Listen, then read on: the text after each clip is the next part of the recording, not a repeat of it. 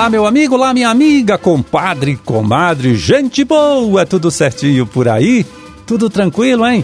Olha por aqui, como sempre, viu? Tá tudo bem também, por isso estamos chegando mais uma vez ah, na sua casa e no seu local de trabalho, levando para você, para sua família, uma nova edição do programa O Homem e a Terra, que é um serviço né, de comunicação do Instituto de Desenvolvimento Rural do Paraná e a Par Emater. Na produção e apresentação, conversando com você, estou eu, Amarildo Alba, trabalhando com a ajuda ali do Gustavo Estela na sonoplastia. Hoje, 25 de janeiro de 2023, quarta-feira, em quarta-feira de lua nova, dia do carteiro e dia nacional da bossa nova. A data também do aniversário de Balsa Nova e Guaporema, municípios paranaenses que hoje comemoram 62 anos aí de criação, né, de emancipação política. Parabéns!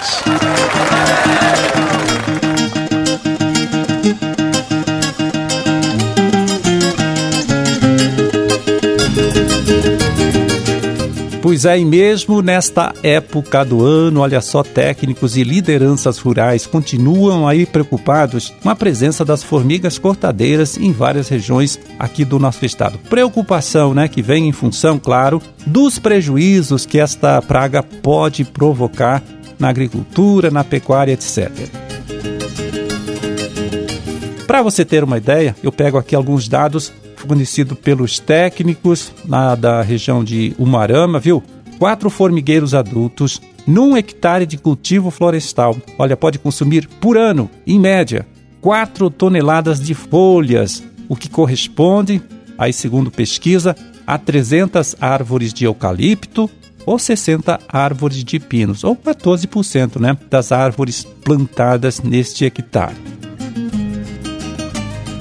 E no caso da criação de gado de corte, o problema não é diferente, é grave também, viu? No noroeste do estado, pesquisa feita por lá, 10 formigueiros adultos chegam a comer o alimento, viu? Que seria consumido por um boi, também adulto, durante um ano. o ataque da praga em plantações novas de mandioca pode diminuir a população de plantas em 35%, tá? Isso, como eu disse, lá no noroeste do estado, que pega aí as regiões de Umuarama, Paranavaí, Maringá, etc., mas não deve ser muito diferente, viu, em outras regiões aqui também do Paraná. Por isso, o jeito é enfrentar né, o problema durante todos os meses do ano, com estratégias que são agora apresentadas aqui para gente né, pelo extensionista José Cosme de Lima, do IDR Paraná, lá da região de Umuarama. Vamos ouvir.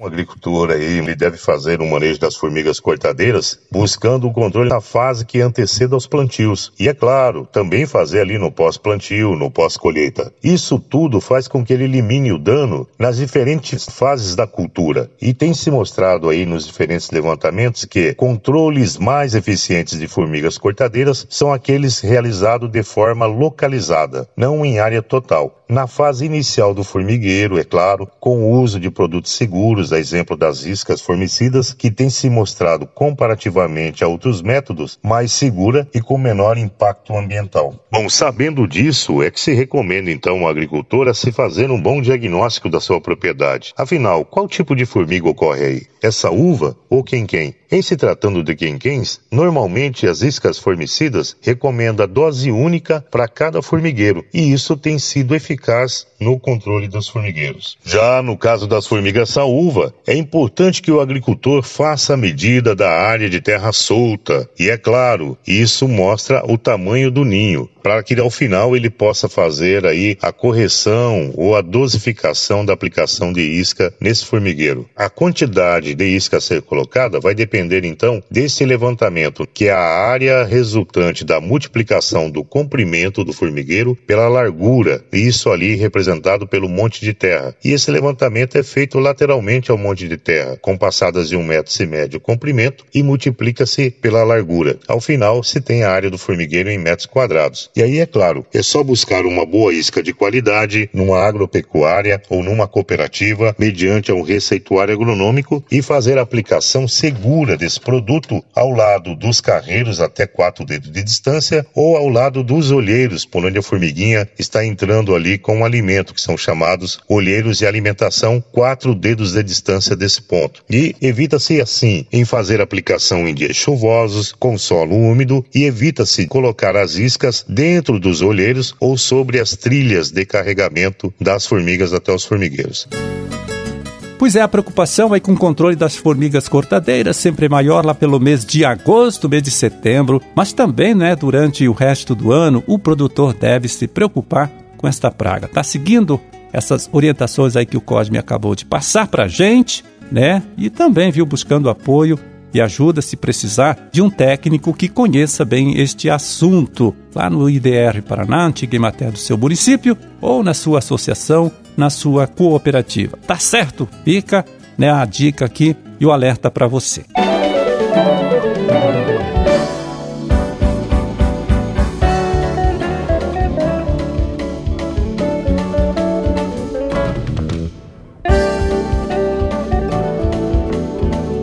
Bom, e uma outra preocupação hoje, viu, atinge a cadeia produtiva do frango aqui no Paraná. Estamos falando da gripe aviária, né, que já apareceu em cinco países aqui da América do Sul, né, países vizinhos do Brasil e que representa grande risco, viu, para a avicultura paranaense. Situação que vem mobilizando, então, os técnicos da ADAPAR para prevenir, claro, né, a chegada do problema por aqui.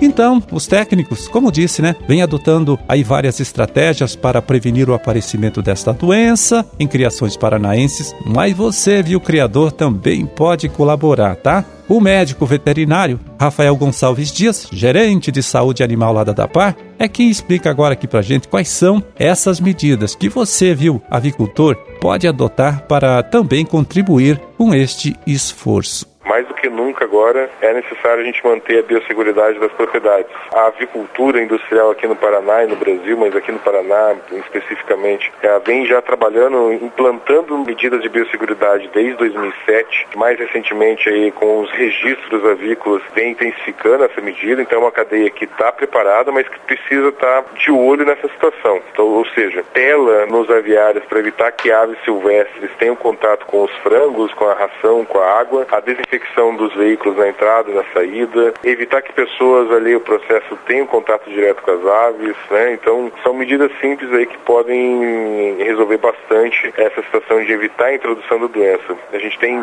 exemplos de países em outros, em outros continentes que convivem com a influenza aviária nas aves silvestres, mas não na, na avicultura industrial, em função das medidas de biosseguridade que tem as propriedades comerciais, a avicultura industrial. Então é um exemplo que a gente tem que seguir, porque nas aves silvestres gente não tem tanto domínio da entrada da doença, mas na avicultura industrial a gente tem como proteger isso e evitar que uma doença dessa entre na avicultura industrial.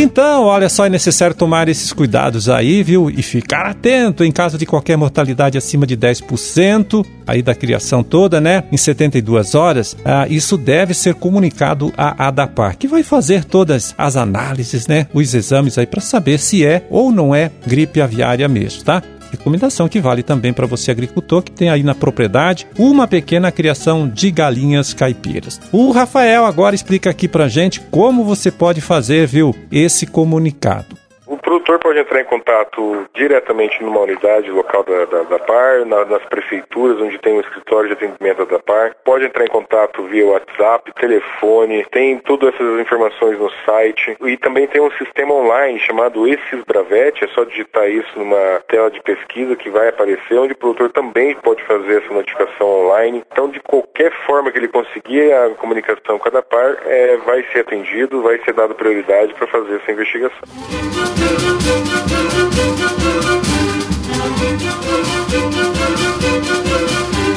Bom, com esta participação do Rafael, a gente vai terminando o nosso trabalho de hoje, né? Vamos ficando por aqui, desejando a todos vocês aí uma ótima quarta-feira e até amanhã, quando estaremos aqui de volta mais uma vez, falando com você, trazendo para você, para sua família também, uma nova edição do programa O Homem e a Terra. Forte abraço para todo mundo, fiquem com Deus e até lá.